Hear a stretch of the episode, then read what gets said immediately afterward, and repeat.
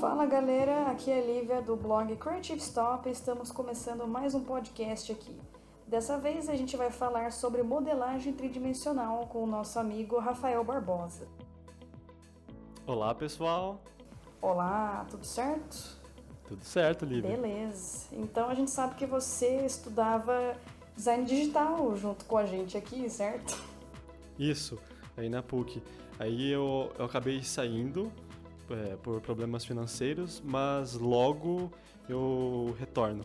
Então eu já concluí três anos de curso, o que já é bastante coisa. Ah, realmente é bastante coisa, sim, né? Mas você pretende voltar ano que vem? Vamos ver esse negócio do, do corona, né? Como é que vai ser? É, é esse é o, é o problema da pandemia, que acaba dificultando um pouco fazer os planos, mas veremos. Belezinhas. Ah, espero que dê tudo certo, né? Porque aí você vai conseguir fazer mais trabalhos, mais projetos. Ah, sim, com certeza. a gente vai falar de modelagem tridimensional aqui. Então, quando você se interessou pela modelagem, assim, quando que você teve isso? Sempre não foi uma coisa que você teve em mente sempre? Uh, é, não, eu já nasci querendo aprender 3D. Eu nem chorei já 3D. não, é, eu não lembro exatamente quando eu comecei a gostar de 3D, porque na verdade foi antes do curso, antes de eu iniciar o design. O, o meu irmão e eu, nós começamos mais ou menos juntos é, a trabalhar com 3D, mas é, era coisa bem básica mesmo. Ele já se interessava anos atrás por jogos, então ele baixou um programa chamado Blender e ele começou a aprender sobre criação de jogos nesse programa.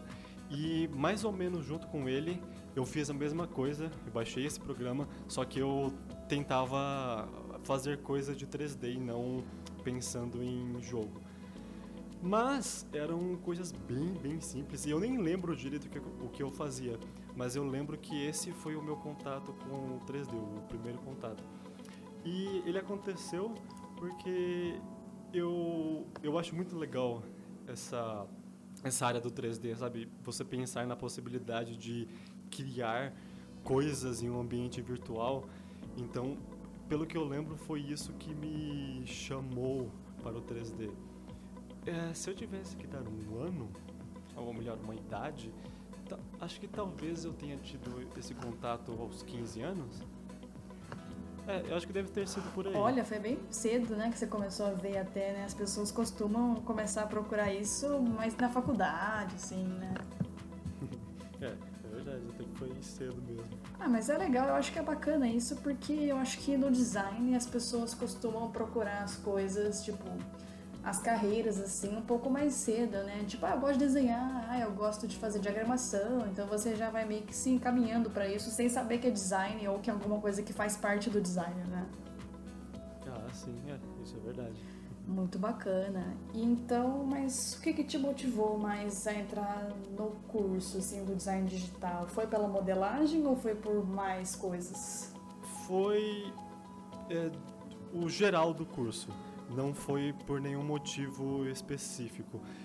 Uh, desde criança, e isso uh, provavelmente por volta dos 10 anos, sabe? A partir dessa idade, eu já gostava de ver making off dos filmes, porque eu sempre me interessei muito pela parte criativa, sabe? O que tem por trás do que nós vemos é, na imagem.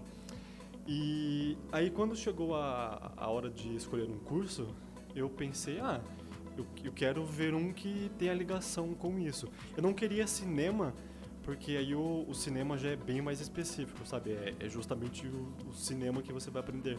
Mas eu, eu gostava ah, da, da arte no geral, sabe? E teve um tempo que eu cheguei a fazer desenhos também. O povo até pensava que eu ia trabalhar com ilustração, porque eu tive uma fase na adolescência que eu desenhava bastante.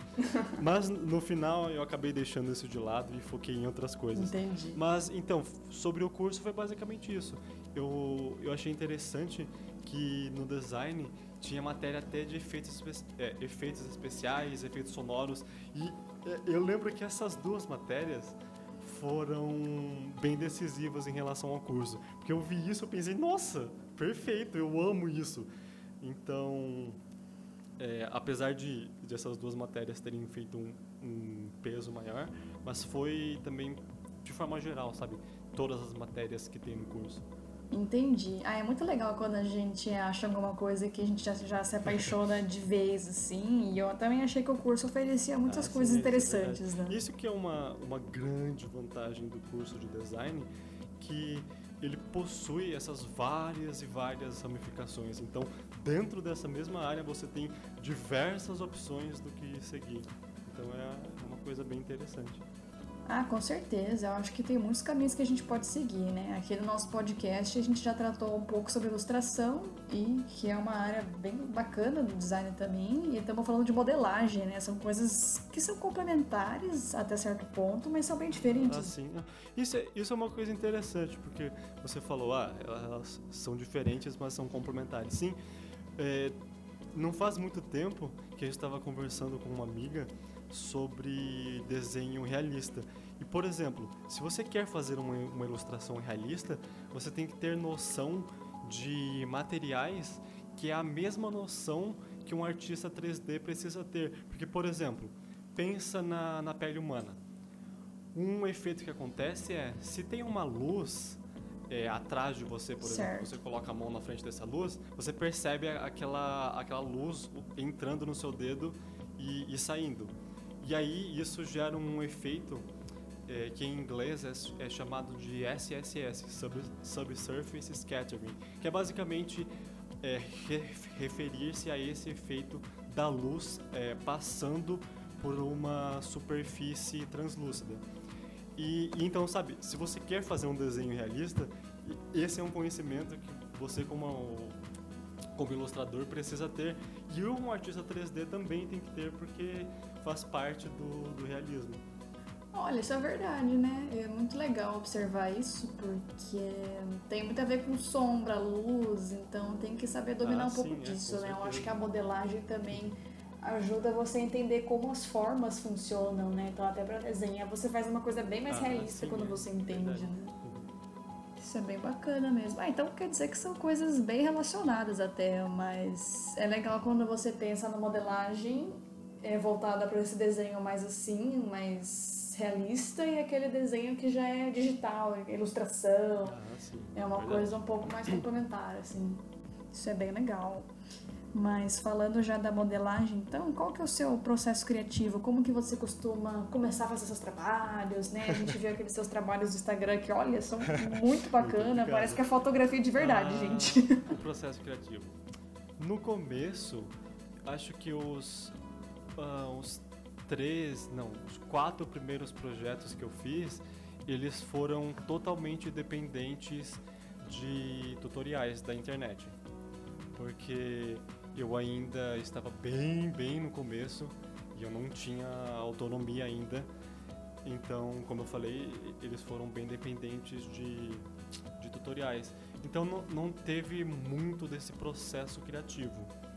Mas a, a partir do momento em que eu consegui a minha independência em relação aos projetos, aí é, eu passei a, a pensar da, da, seguinte forma: que tipo de, de coisa eu posso fazer para me desafiar no 3D e eu evoluir, sabe? Então, por exemplo, teve um projeto que eu pensei, eu quero colocar um, um, pedaço de tecido, um pano, alguma coisa de tecido, porque é uma coisa que eu não fiz ainda e eu quero fazer.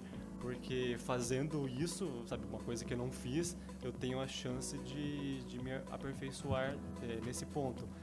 E aí, é, eu diria que é basicamente isso. O processo criativo depois começou a ser, sabe, como é que eu posso me desafiar a fazer alguma coisa que eu não fiz ainda. Ah, é muito legal isso, né? Eu acho que muita gente sempre começa ah, por tutorial, né? Eu lembro que eu também comecei a fazer, na modelagem, né? Mas eu comecei a fazer interfaces e desenhos, assim, sempre por tutorial. Acho que a vida do designer começa por aí. isso é verdade. Mas o, o interessante é que tem muito tutorial bom na, na, internet. É só a pessoa dar uma boa fil, filtrada, Porque, claro, tem tutoriais que não são interessantes, tem muita coisa ruim. Mas se a pessoa conseguir procurar bem, acho a coisa muito boa. Ah, é verdade. É o famoso saber filtrar, né? Eu acho que não dá pra gente confiar em tudo que a gente vê no YouTube, mas tem muita coisa útil e prática para ajudar, porque às vezes você não consegue adquirir aquilo num livro Sim, ou é outro tipo de conteúdo. Inclusive, foi dessa forma que eu aprendi a fazer 3D fotorrealista. Eu, foi assim que eu saí do curso, na verdade. É, eu saí em novembro e aí eu pensei, bem, agora que eu tenho tempo livre de sobra, eu quero fazer uma coisa que eu sempre quis fazer, e aperfeiçoar no 3D fotorrealista. Então, no ano seguinte, e eu pensei, essa é a minha meta. Até o final do ano eu tenho que ser capaz de fazer imagens fotorrealistas. E um canal em particular me ajudou muito com isso, eu acho muito legal o jeito que ele ensina, é, que é Blender Guru, que é um canal muito, muito bom. E eu já conhecia da época em que eu comecei a brincar com o 3D. Ele é um canal muito, muito antigo e cresceu muito. E esse canal que me ajudou a aprender muito sobre 3D. Então, é, foi a, minha principal forma de estudo em relação ao fotorrealismo. Nossa, muito bacana, né? Sempre tem vários canais famosos que ajudam, então eu não conhecia esse, por exemplo. Eu acho que eu vou dar até uma pesquisada depois. é isso aí, dá uma pesquisada, sim. Vale a pena. Muito legal. Ah, eu acho que, então, basicamente o começo é pegar e praticar, você diria assim. Ah, sim, é. Essa, essa questão da prática é muito importante mesmo. E uma coisa sobre 3D, sempre que, o, que alguém quer começar a trabalhar com 3D, a, a pessoa geralmente já quer começar fazendo alguma coisa grande, sabe? Uma coisa bem interessante. Você não, você não quer passar é, muito tempo fazendo uma coisinha simples, sabe? Por exemplo, o, o, o primeiro é, trabalho, digamos, mais sério de fotorrealismo que eu fiz de 3D foi um pendrive numa mesa. Só. Tô sabendo. Nossa. Mas é, a, a, minha mentalidade foi, não, eu não vou começar com uma coisa complexa porque eu tenho que, sabe, é, conhece, é, começar pelo básico. Então, eu pensei, como é que eu posso fazer o melhor pendrive possível? Não, mas eu acho válido, né? Ninguém, tipo, eu acho que as pessoas às vezes acreditam nessa questão de dom. Ai, porque tem que nascer para desenhar. Tipo, não, assim, ninguém vai, ninguém, sei lá, acorda um dia, um dia pro outro falando assim, ah, eu vou pintar a Capela Sistina. Não. A pessoa que pintou foi lá, estudou durante anos, e assim, não é uma coisa fácil, né? Você não vai saber como desenhar ou modelar um pendrive do nada, né? Ah, sim, exatamente. Inclusive, essa questão é, é, muito interessante porque muitas pessoas falam dessa forma como uma tentativa de elogiar. Na cabeça delas, elas estão ah, elogiando. Ah, e falam, nossa, Lívia, você tem um do Kung Fu mesmo. Você foi abençoada sim. com isso. Você não precisou treinar. E é isso que é engraçado, porque a, a pessoa pensa que está elogiando, mas na verdade não. Porque dom é exatamente isso, você falar que alguém não merece crédito por alguma coisa. É como se tivesse descido aquela sabedoria e pá! Pronto, agora você sabe 3D. É verdade, ainda mais nesse ramo das artes, né? Ninguém fala para um médico isso, aí você tem o dom de ser médico, é o que a gente sabe que a pessoa e estudou durante anos. Agora com arte, não, não, a pessoa sim. nasceu artista. pois é. É, o que eu ia comentar? Ah, é, sobre é, essa questão do dom ainda. É, voltando ao que você falou. Então, é, é, isso que eu recomendo. Se a pessoa for começar, principalmente nessa área do 3D, que tem muita coisa, quanto mais você começa a pesquisar sobre isso, mais você percebe que tem, tem coisa para aprender, sabe? E Nossa. Então, é interessante pensar nessa ideia de ir passo a passo, porque uma vez que você entendeu a, o processo mais básico, aí você pode ir, sabe, gradualmente subindo a escada e fazendo coisas mais e mais difíceis. Ah, sim, com certeza, né? Eu acho que qualquer matéria, disciplina, hobby que a gente faça tem que começar aos poucos, né? Ninguém vai chegar lá já fazendo um negócio super realista, né? Ah, sim. Isso com certeza. E quanto Quanto tempo mais ou menos você levou assim para alcançar um resultado que você falou, nossa, isso aqui eu fiz e ficou da hora? Uh, uns três meses. Gente, três meses ele tava lá fazendo um negócio? É, como eu falei, foi no final do ano que eu deixei o curso e aí eu comecei a, a estudar sobre 3D. O meu primeiro projeto, é, o do, do pendrive, foi engraçado porque quando eu coloquei no, no Instagram, o pessoal falou: é, Nossa, o que, que é isso? Como... Ah, teve um amigo, um amigo que comentou: é, Por que, que o Rafael é, tirou foto de um pendrive, hein? Aí ele, colo ele, colocou isso brincando, aí depois ele colocou logo em seguida na frase, ah, é 3D. então, sabe, é, já no primeiro o pessoal achou interessante. Então eu pensei, opa, olha, até que eu consegui fazer uma coisa razoavelmente boa.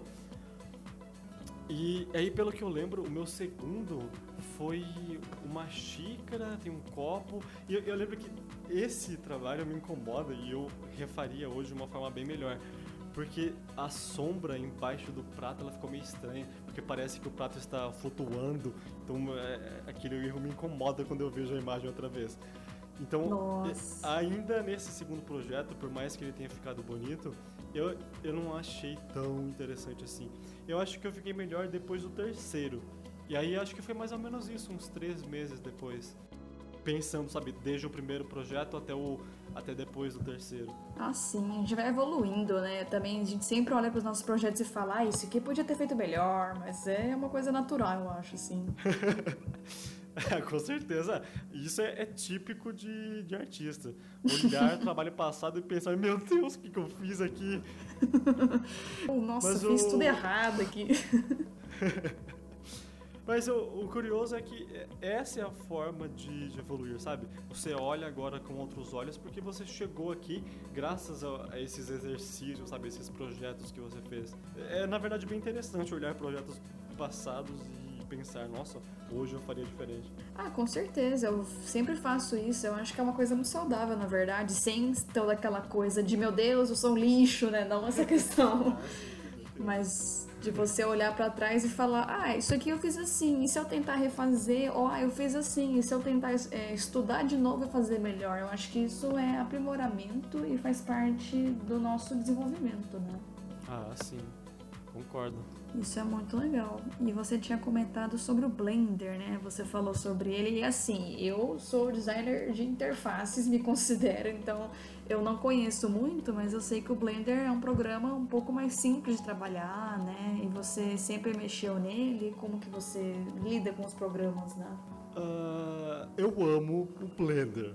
Eu quero começar falando desse programa assim. Gostei. eu acho ele um programa muito, muito, muito bom. É, por muito tempo, o, o Blender sofreu preconceito. Porque ele sempre foi um projeto gratuito, ele surgiu assim, e a intenção do, dos fundadores é realmente manter assim. Eu não lembro se teve mais de um fundador ou se foi apenas um. Eu lembro de um fundador, tem, tem até a entrevista que eu já vi com ele, mas eu não lembro se ele foi o único. Mas, mas enfim, é, sobre o Blender. É, por que, que ele sofreu muito preconceito das pessoas no passado? Porque antes ele tinha uma, uma interface bem, bem sofrível mesmo. As primeiras versões do Blender eram horríveis. Eu peguei o Blender na época em que ele já estava muito, muito melhor comparado a essas primeiras versões.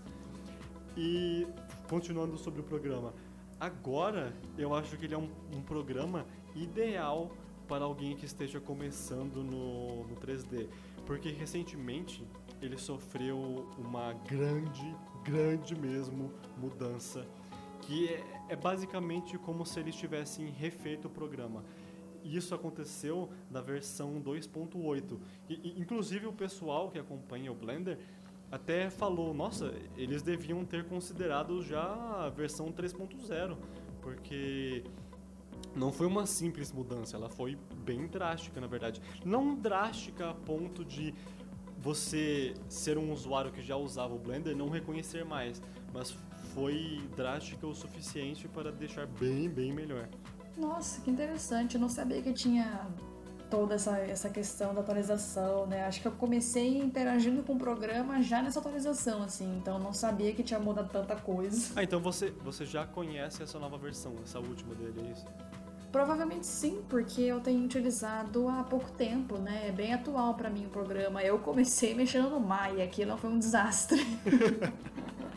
para animação, modelagem, achei muito é, retangular, geométrico. e na verdade tem outras pessoas que pensam assim, muitas, é, na verdade, não acham o Maya visualmente interessante. E continuando essa conversa do, do Blender, por que, que ele é bom? Justamente por conta, por conta dessa questão. Esse, essa atualização que eles fizeram deixou o programa muito, muito melhor.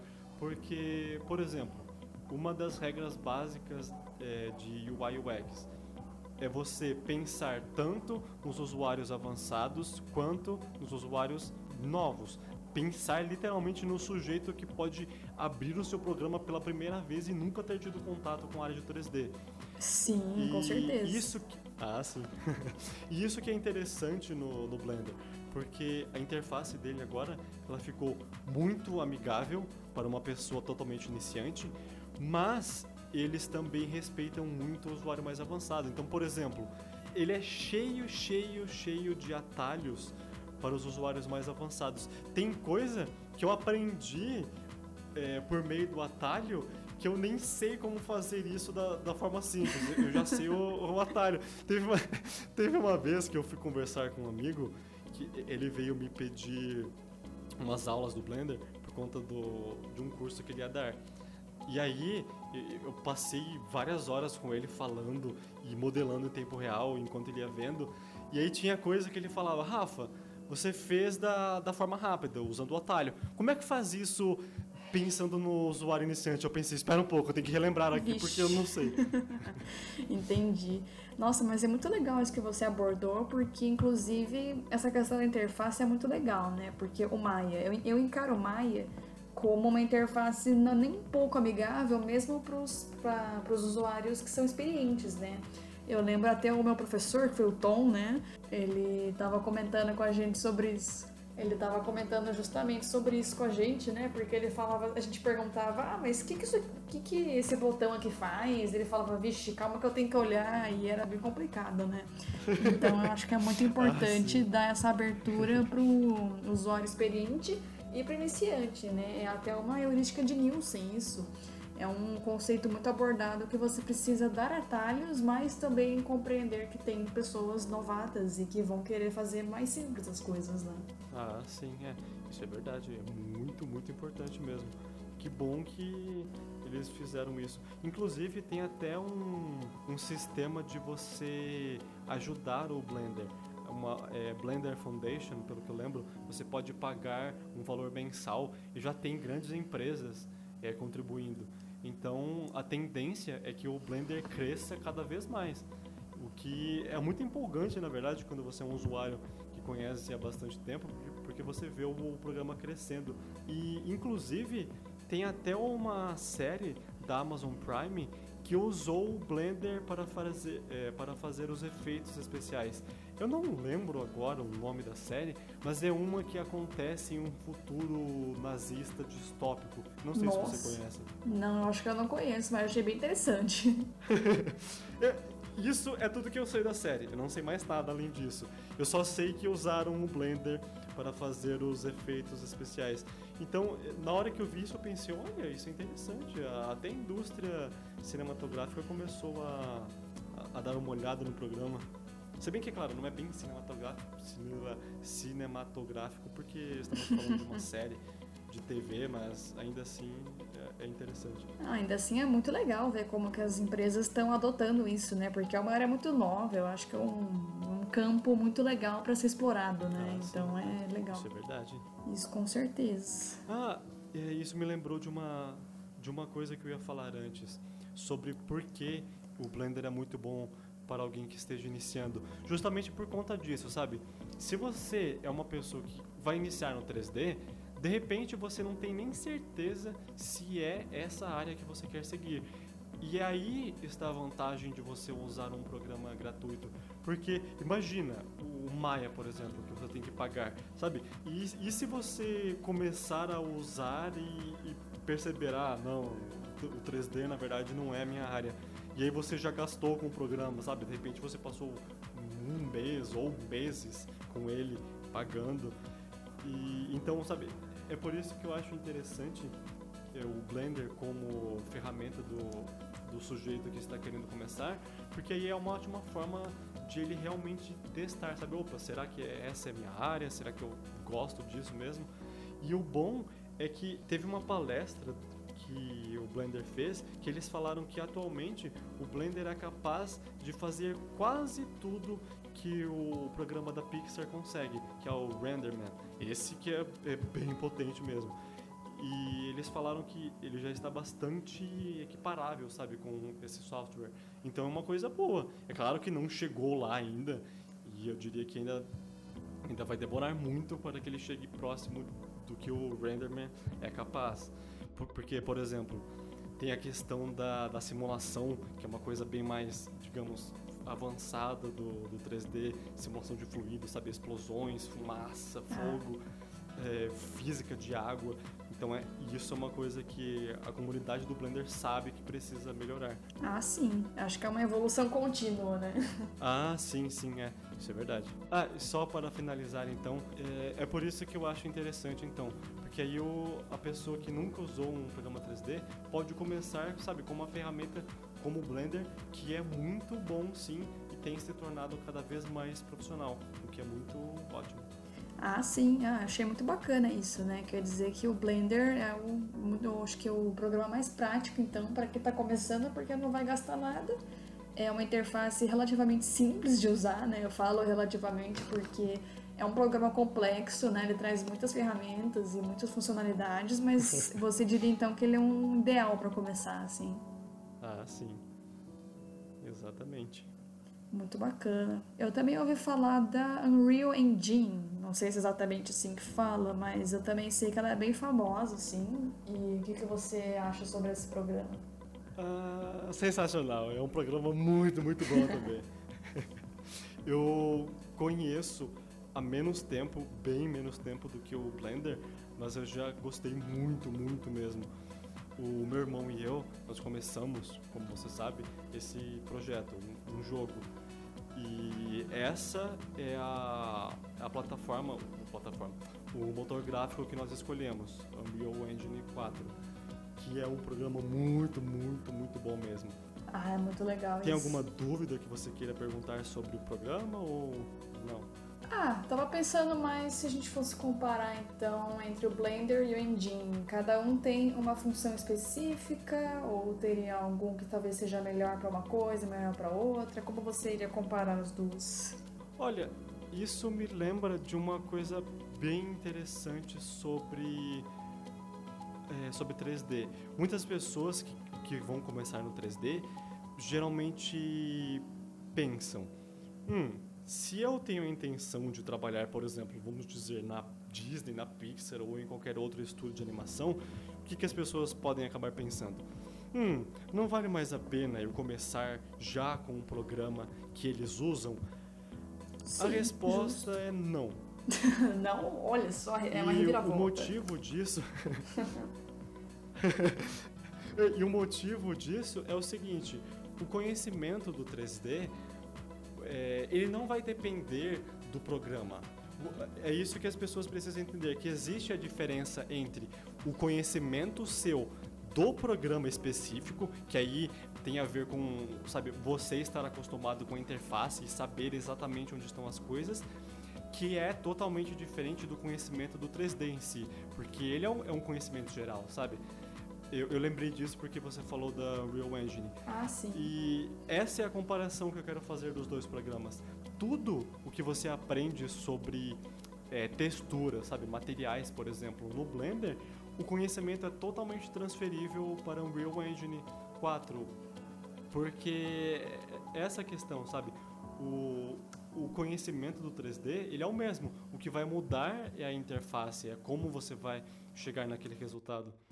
Ah, é, faz sentido mesmo, né? Porque é muito legal essa compatibilidade, entre aspas, então, dos programas, porque às vezes é muito ruim você aprender a mexer no programa, falar, ah, eu tô manjando aqui. Aí você vai mudar para um e a interface totalmente diferente, né? Então é legal saber isso porque justamente dá para se adaptar mais facilmente. Ah, sim, olha, inclusive eu tenho que comentar sobre uma coisa que eu lembrei agora. Você falou, ah, é interessante essa compatibilidade. Na verdade, nem sempre foi assim. Foi graças a um, a um sujeito da Disney que nós temos agora um, uma padronização em relação à forma de trabalhar com materiais. Eu não lembro quando foi exatamente é, escrito um, um, artigo, mas teve um, um, sujeito da, da Disney que ele escreveu. Ah, eu abri aqui, acabei de abrir. é, foi em 2012. É um artigo escrito por um tal de Brent Burley, da Walt Disney Animations. Nesse artigo, basicamente o que ele é, quis propor foi uma forma de você trabalhar com materiais e que eles possam ser é, que essa forma possa ser aplicada em outras plataformas de, de 3D, sabe, outros programas de 3D. Basicamente, no o texto, é, esse artigo que ele escreveu é, falava que esse novo sistema de abordar materiais tinha que seguir é, alguns parâmetros. E quais eram eles? Eles queriam que fosse uma forma muito mais intuitiva é, do que fisicamente complexa de trabalhar com materiais. Isso é uma coisa que eu, eu vi no Blender. Antes de você ter essa aplicação é, desse artigo no, no Blender, e eu já explico melhor sobre isso, o jeito de você trabalhar com certos materiais era usar matemática. Você tinha que usar é, é, conexões matemáticas, sabe? Você fazia o programa entender certas coisas de forma matemática para você chegar a um resultado como vidro, sabe? Você Jesus. tinha que fazer um vidro pensando é, em, em, matemática. Putz. E aí isso... complexo. Complexo, complexo. e, e aí, é, com esse artigo desse sujeito da Disney, eles queriam propor esse modo de, de você trabalhar com materiais de forma mais intuitiva, então, em vez de ser algo fisicamente complexo. Ah, sim. Aí, o que mais? É, também tinha que ter o menor número de parâmetros possível. Por exemplo, ah, o que são parâmetros? Ah, parâmetro de cor, parâmetro do mapa normal, parâmetro do mapa de roughness é, e outros parâmetros que depois eu explico melhor. Mas então, é justamente fazer com que você pudesse agrupar esses parâmetros em um único lugar e, e que eles fossem o menor número possível de parâmetros. E, além disso, esses parâmetros tinham que variar de 0 a 1, um, todos eles, dentro de uma variabilidade plausível fisicamente. Uhum. E também, uma outra coisa muito importante é esse, esse sistema ele tinha que permitir que os artistas tivessem uma liberdade muito grande, ou seja, que eles pudessem quebrar as regras é, físicas, porque você não quer criar um, um, sistema te deixe limitado somente em relação ao, ao, que é fisicamente possível, já que muitas vezes o artista quer quebrar a, as regras da física, sabe, fazendo uma, uma coisa louca, um material que não existe. Sim, faz sentido. Além disso, as combinações entre esses parâmetros também deveriam ser é, bem complexas, mas também simples de serem usadas. Então, basicamente, o que ele propôs foi você unir em um único local todas, é, digamos, todos os parâmetros que formam um material. E agora, o pessoal que não entende, que estiver escutando, vai ficar pensando, meu Deus, ele falou muito complicado. E eu prometo tentar reduzir o nível de dificuldade da explicação. Não, tranquilo. uh, vamos lá, eu vou tentar explicar isso de uma forma mais tranquila. Uh, para que você tenha um material no mundo do 3D, como madeira, vamos pensar em uma coisa só, porque aí fica bem mais simples. Madeira. Para que eu chegue nesse resultado da madeira fotorrealista, eu preciso de diversas texturas. Na verdade, geralmente um nível aceitável é 3. Você vai ter geralmente três texturas no mínimo para que você fo possa formar um material mais interessante. E quais são geralmente essas texturas mais básicas? Uma textura que vai definir a cor do seu objeto, no caso, a nossa madeira. Então você vai ter uma textura só é, pensando em relação a, aos níveis tonais do, do seu material. Você vai ter também uma outra textura para o roughness, que vai controlar a refletividade da superfície do objeto, quais partes vão refletir a luz e quais não vão. No caso da madeira, é, você tem uma, uma reflexão sim, mas ela é, é bem menor se você comparar com um, um espelho, claro. Mas a, a, madeira, por exemplo, se você analisar certos tipos de madeira, tem como ver muito bem que ela reflete é, a luz. E se você olhar de uma forma bem inclinada em relação à madeira, você vai ver que ela está agindo quase como um, espelho. E, e, então é isso, sabe? Esse roughness vai controlar isso da madeira. E aí a outra que é também uma textura base é a textura normal, que é basicamente você aplicar uma textura que o programa vai entender como é, elevações e não elevações. A textura normal ela tem uma cor é, roxa com variações. Ela tem azul e, e algumas outras variações de cor. Mas é, é, ela é bem estranha, inclusive porque o, o, programa vai pegar essa textura e vai entender que em certos locais é para fingir que tem um relevo.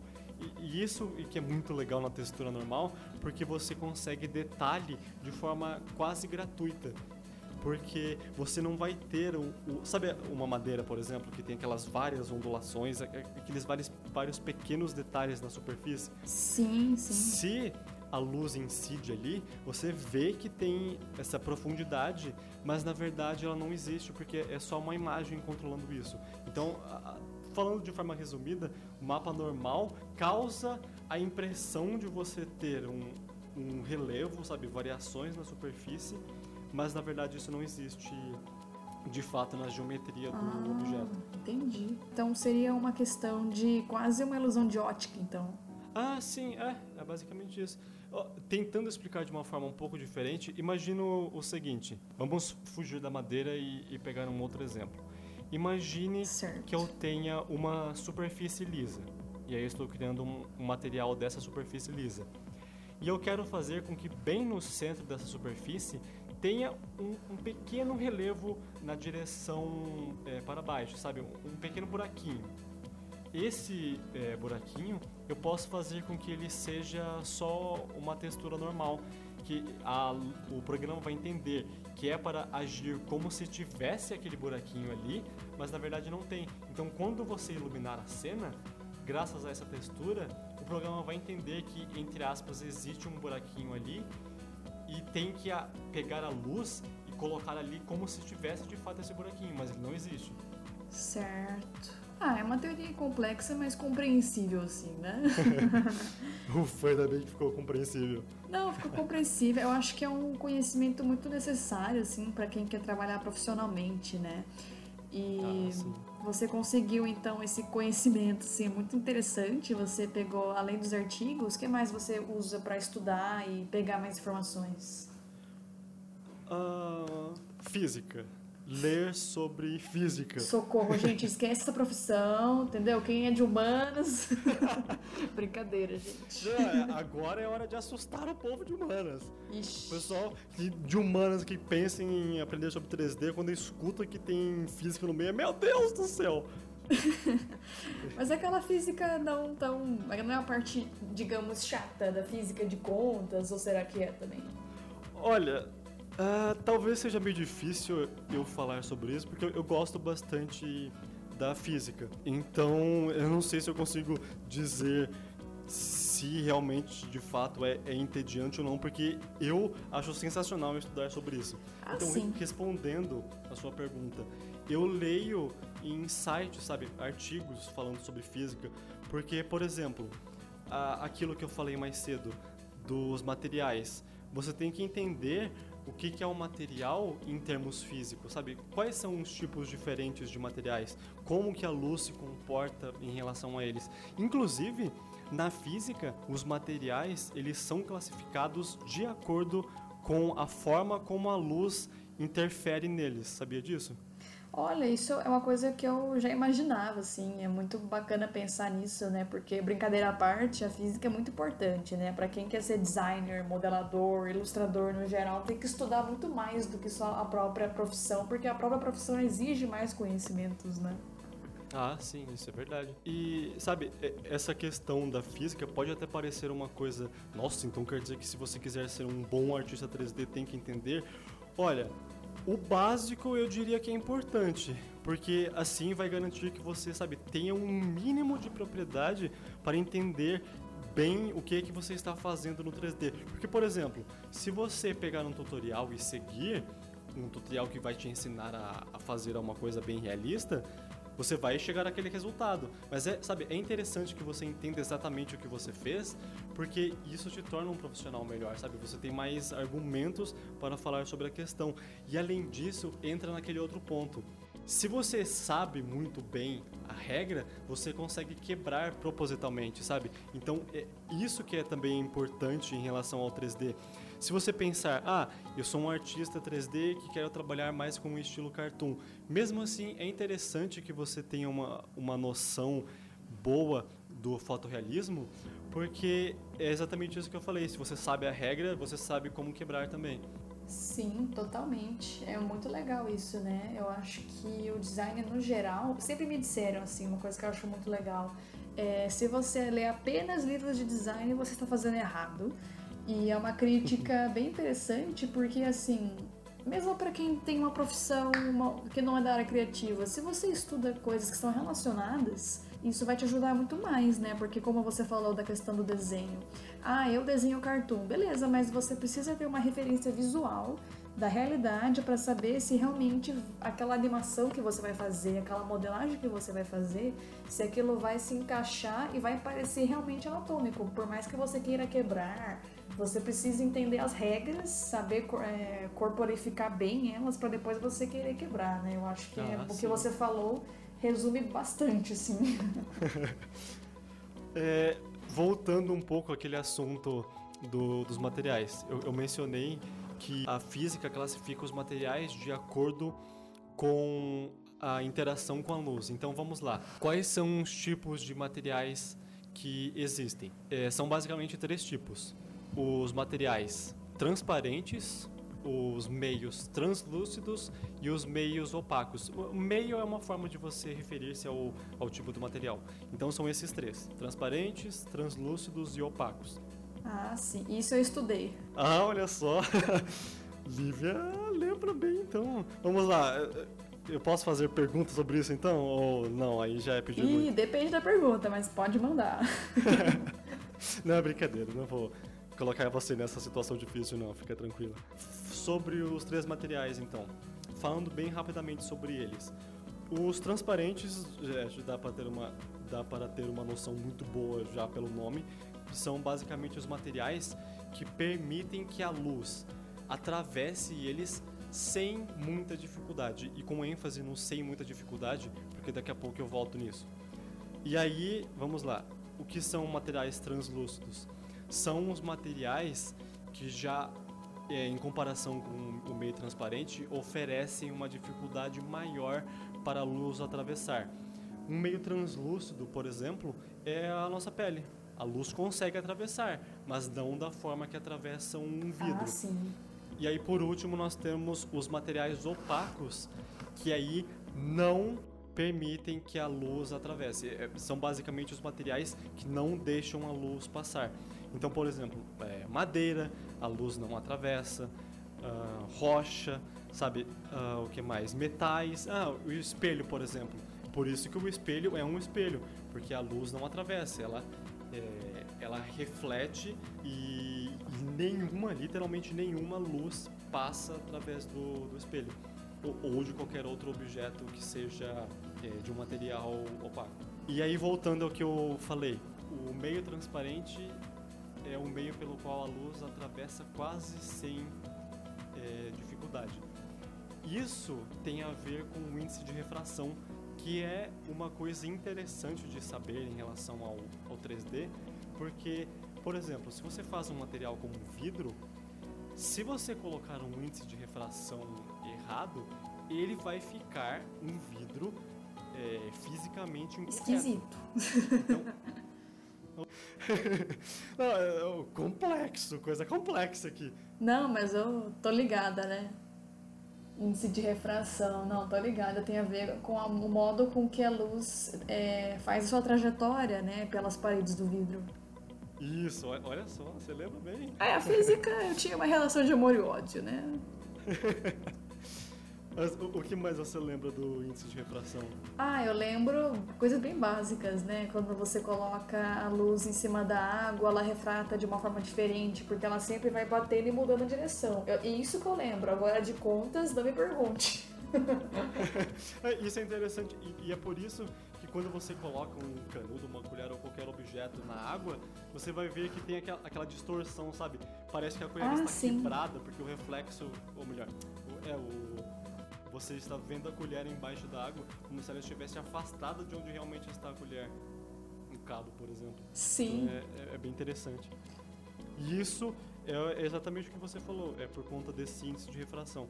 Então vamos lá, vamos definir índice de refração. É, é basicamente um número necessariamente superior a 1 que vai definir quanto a luz é, é mais lenta em um meio, é, em um meio físico. Então, por exemplo, o, o ar ele oferece também uma, uma resistência, apesar de ser muito, muito, muito baixo, mas oferece. Que já, por exemplo, é, é uma diferença maior quando você compara com um material como vidro. É, o índice de refração ele é um valor que pode ser calculado fisicamente e é exatamente isso, como a luz vai é, mudar a sua trajetória e a sua velocidade quando atinge um meio transparente. Inclusive, o único jeito de você calcular o índice de, de refração é quando trata-se de um meio transparente. No meio translúcido, por exemplo, eu mencionei que a luz atravessa o, o material. Entretanto, e isso acontece de uma forma tão caótica que não é possível você calcular. Não tem como você calcular o índice de refração da luz passando pela sua pele, por exemplo. Não dá, porque é muito, muito caótico.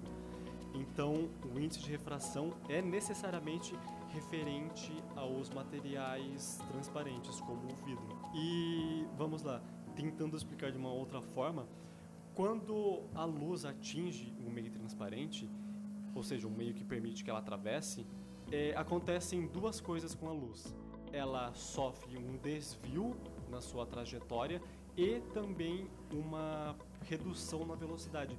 E é isso que é o índice de refração, essa mudança da direção e da velocidade. E eu falei que tem que ser necessariamente maior que um. Um trata-se da velocidade da luz no vácuo. Então esse é o referencial é, do cálculo do, do índice de refração. É, é sempre em relação à velocidade da luz no vácuo, que é de 300 mil quilômetros por segundo. Espero não ter falado bobagem. Mas pelo Eu não faço ideia, então eu confio em você. É, mas então, sempre superior a 1.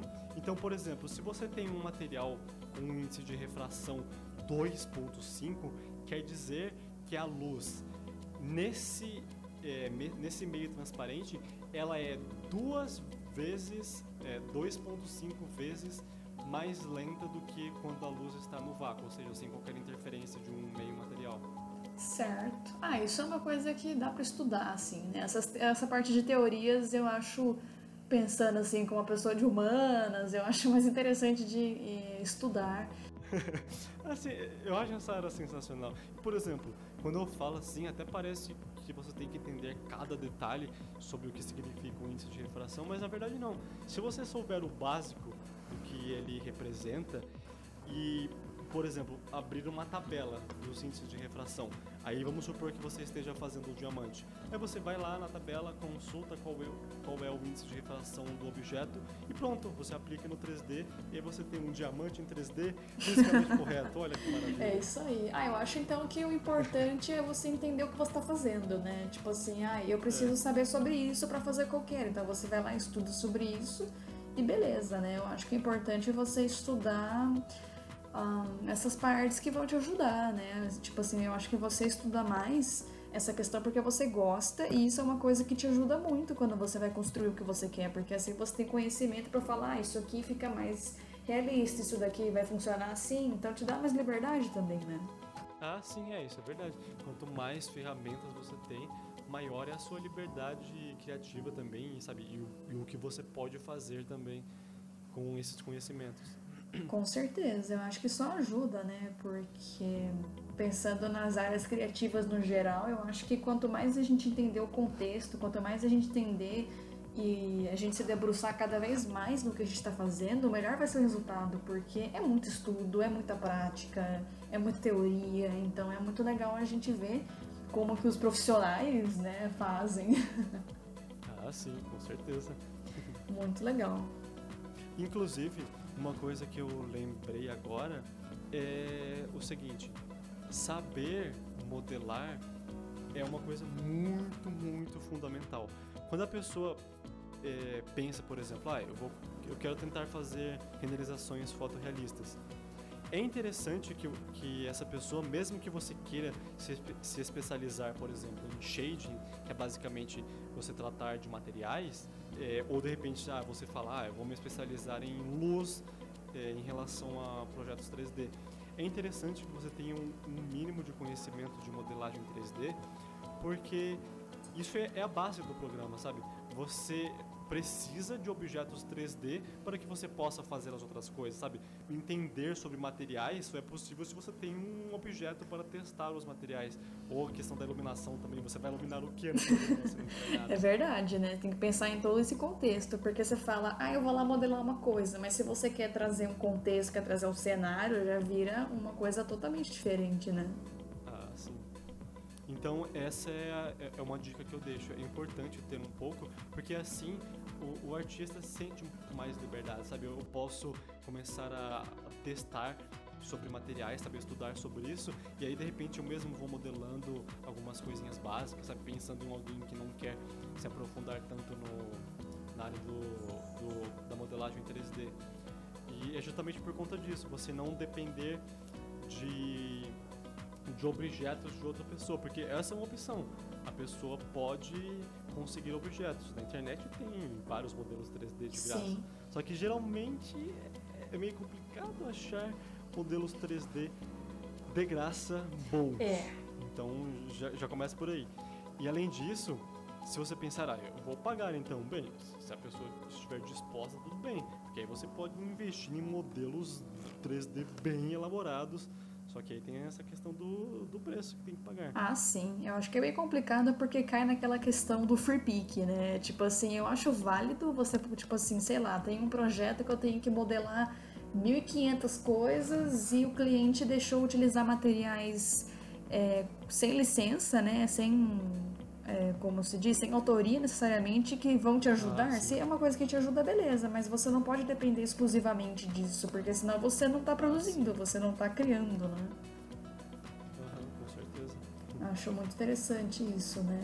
E para quem está começando então, supondo que agora eu quero começar nessa área, assim, o que você diria para começar fazendo? Primeiro, começar com um básico, bem básico mesmo, e ir gradualmente é, tentando coisas mais desafiadoras, sabe? Assim que a pessoa sentir que ela já dominou alguma coisa básica, sabe? Alguma coisa mais que, que depende, que, que o próximo nível depende disso, sabe? Você não consegue avançar no, no 3D se o seu conhecimento prévio não estiver tão bem estabelecido. Por exemplo, ah, como que você vai chegar a fazer materiais fotorrealistas? Você tem que entender como que os materiais são, são formados, como que eles são feitos. A partir do momento que você entende isso, aí você, opa, certo, é assim que a física funciona aqui no programa, então, é assim que eu vou trabalhar com objetos fotorrealistas. Aí você pode é, partir para iluminação. Então, é bom ir sempre é, passo a passo. Ah, sim. Eu acho que em qualquer coisa que a gente vai aprender, sempre pelo básico, né? Começar a praticar, ir pesquisando sobre o assunto. Acho que é bem legal isso. Olha, complementando isso, tem esse canal que eu deixo a recomendação, o Blender Guru. Tem também. Calma, como é o outro? É. Nossa, eu esqueci. Tem alguns outros que eu conheço de 3D que eu sigo, mas agora acabei esquecendo. Mas, é, por exemplo, ver a comunidade é, dessas pessoas, sabe? O que, que as pessoas que acompanham o Blender Guru, por exemplo, comentam? Porque sempre tem um povo que comenta, ah, eu conheço esse canal aqui, então se a pessoa ficar atenta, ela consegue achar outros canais interessantes. Mas esse que eu comentei já é muito bom. E além disso, tem aquela aquela dica que eu dei, de também dar uma estudada em física, mesmo que seja o básico, porque é um conhecimento bastante interessante no 3D. Ah, sim. Ah, muito legal isso. Depois a gente pode, até no final aqui do podcast, né, aqui na parte dos comentários, a gente pode colocar alguns materiais listados pelo nosso amigo e mais algumas sugestões também. Ah, sim. Ah, eu conheço um site chamado FX Guide, ou falando de uma outra forma, FX Guide, que é um site que tem artigos falando sobre como está o mundo do 3D atualmente. Então, sempre que tem uma, alguma novidade, eles lançam nesse site e ele é bem, bem interessante mesmo. Já faz um tempo que eu conheço. Por exemplo, é, se você pegar um filme como O Rei Leão, que teve um, um, uma parte 3D muito, muito, muito forte, eles até fizeram algumas coisas é, inovadoras. E aí tem, sabe, artigo falando o que, que eles fizeram, por que, que eles usaram tal técnica, o que, o que, que eles estão fazendo. E além disso, eles também têm um podcast. Oh. Só que é, é, em inglês. Interessante que a pessoa tenha noção disso, que não é em português. Ah, né? legal. Então... E dá pra ir treinando inglês já também, né? Eu acho que. Oh, treinar bastante. Aproveita. legal bastante conteúdo, né? Eu acho que isso que é legal, você sempre buscar por conteúdos novos e isso atualizando, né? Com certeza. Isso é legal. E só pra gente finalizando aqui, então, você tem alguma noção, assim, por exemplo, que, que você diria sobre o mercado de modelagem, assim, se a gente quiser trabalhar com isso, quer, sei lá, quero ser modelador profissional, como que eu posso atuar? São diversas e diversas aplicações do 3D. Inclusive, como eh, nós já conversamos aqui, os programas de 3D, eles estão muito acessíveis, sabe? O Blender, por exemplo, ele é um programa gratuito e você consegue fazer coisas muito profissionais nele.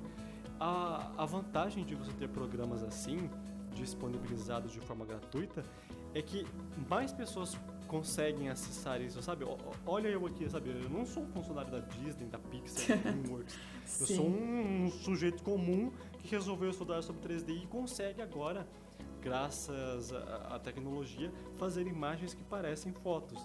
É, é claro, aí tem essa questão, você tem que ter acesso ao equipamento também, porque em relação a, ao 3D fotorrealista, como o objetivo é o realismo, então é normal que os projetos sejam pesados, muito pesados. pois é. Ah, aquele negócio, se você quer trabalhar com isso, tem que entrar de cabeça. Né?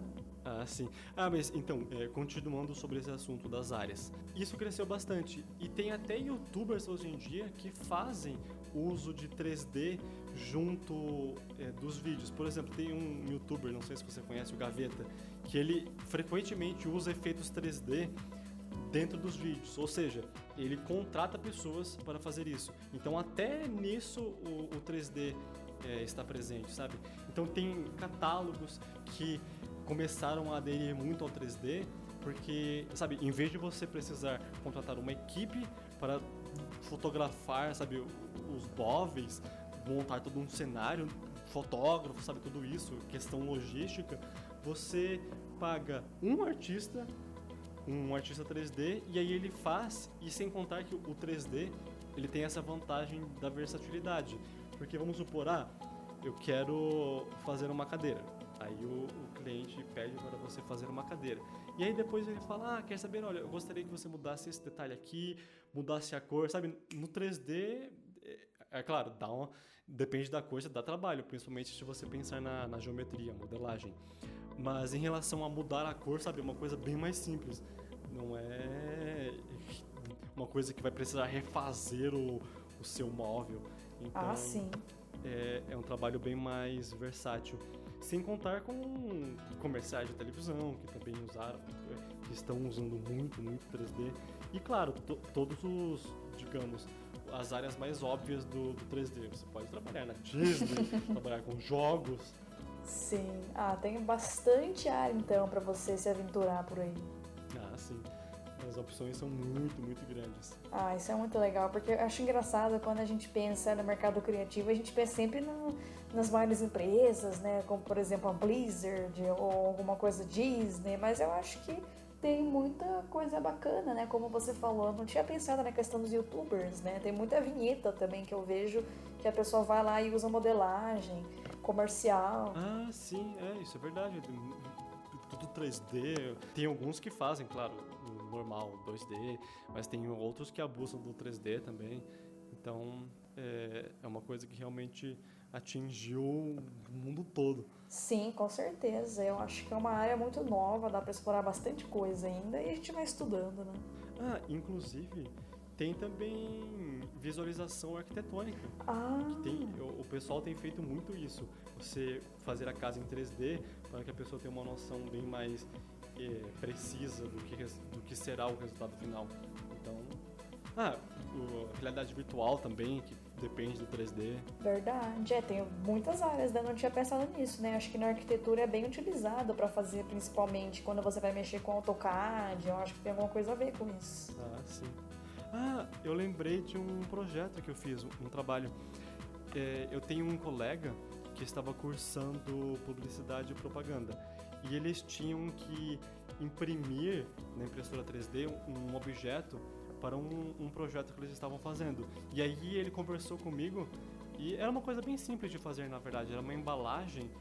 E aí ele falou, Rafa, é, você faz então? Eu fiz e, sabe, olha o outro uso aí. Você tem essa questão também que as impressoras 3D estão cada vez mais ganhando espaço. E aí, obviamente, você vai precisar também do, do artista que vai fazer o, o trabalho da, que será futuramente impresso. Então, são realmente muitas áreas, eu nem consigo entrar todas. são muitas áreas, né? Animação também, a gente vê muita coisa legal sobre isso. Na Netflix eu tenho visto algumas coisas muito interessantes. E eu não vou lembrar o nome agora, gente, mas tem uma animação muito, tem muitas animações legais para falar. Eu não sei se você assistiu aquela série Love, Death and Robots, que todo mundo fala bastante. Ah, eu, eu não cheguei a ver, mas eu sei do que se trata. Eu vi algumas partes e, e, na verdade talvez eu tenha até visto algum episódio inteiro, porque são vários episódios de diferentes diretores. Sim. Então eu não lembro se eu vi todos, mas eu vi acho que alguns. Então é, realmente, olha o 3D aí. Então, nossa, o 3D tá dominando geral, né? Eu acho que tem muita aplicação e quem quiser trabalhar com isso, eu acho que precisa aproveitar, né? Ah, sim, com certeza. Então é isso, gente. Queria agradecer muito o nosso convidado especial, Rafael, agradecer pelas informações. Eu que agradeço pela participação aqui. Foi muito bacana e a gente se fala então no próximo podcast. Valeu, galera.